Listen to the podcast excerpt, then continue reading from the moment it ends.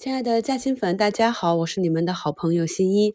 现在是二零二二年十月二十四日下午两点四十分。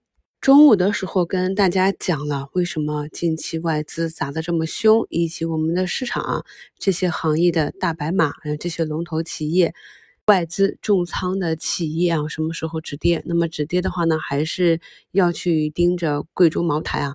那么目前呢，茅台已经刺破了一千五。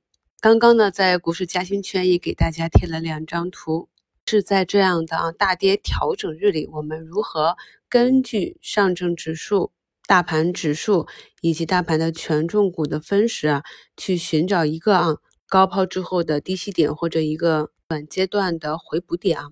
上周四的股评里给大家贴了，那么由于上周四我重仓的六八八啊科创板是有一个大涨的。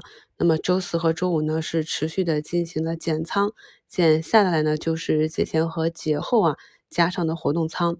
那么这些操作呢也是非常的连贯。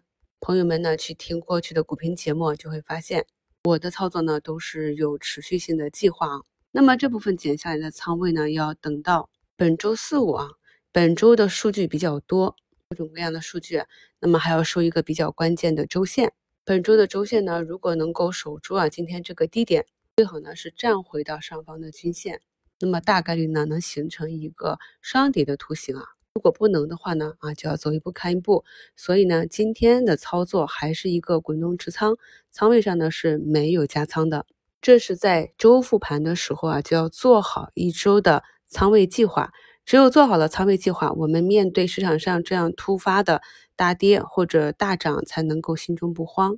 像今天呢，主要帮我对冲的呢，除了早盘冲高的科创板，还有军工股。那么军工呢，也是根据个股的股性啊，看一下啊，他们平时每次出现放量阳线的时候，是上涨五个点啊、九个点啊，还是十二三个点？或者呢有涨停基因，根据这些呢，我们就能够很好的把握个股呢在突发的出现，可能是一日行情，也可能有持续性啊。总之，今天军工是表现的很强，那在这种情况下呢，我们才能够做好一个高抛，后期呢再按照技术啊，在股价回落的时候逐步的接回仓位，只有这样养成一套自己的操作体系，才能够很好的在 A 股中啊行进下去。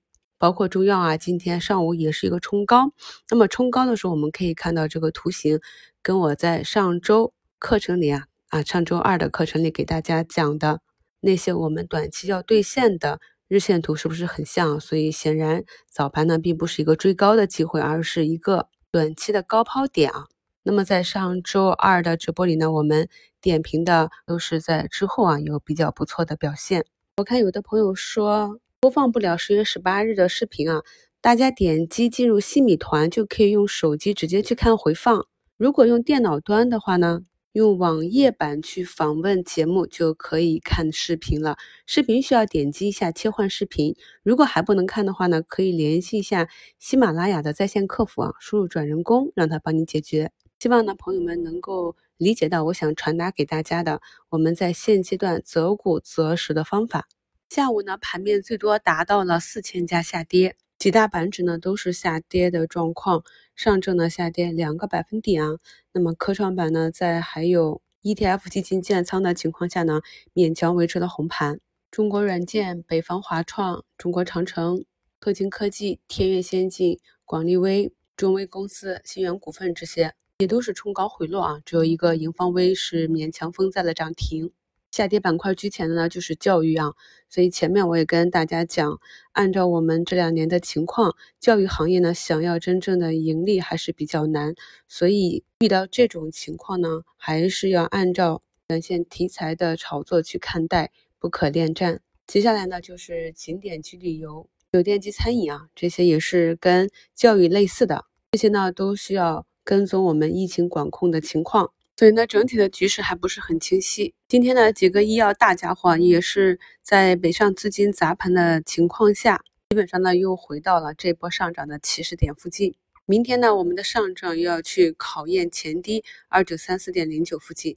今天这样一个放量的下杀啊，是大资金对决。目前呢，美元对人民币啊，离岸价格已经达到了七点二八这样一个短期高点。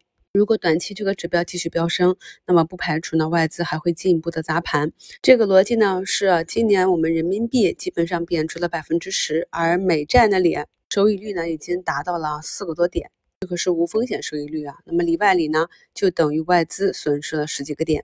所以，朋友们现在理解啊，这汇率对我们 A 股市场上哪些标的有一个短期比较大的影响。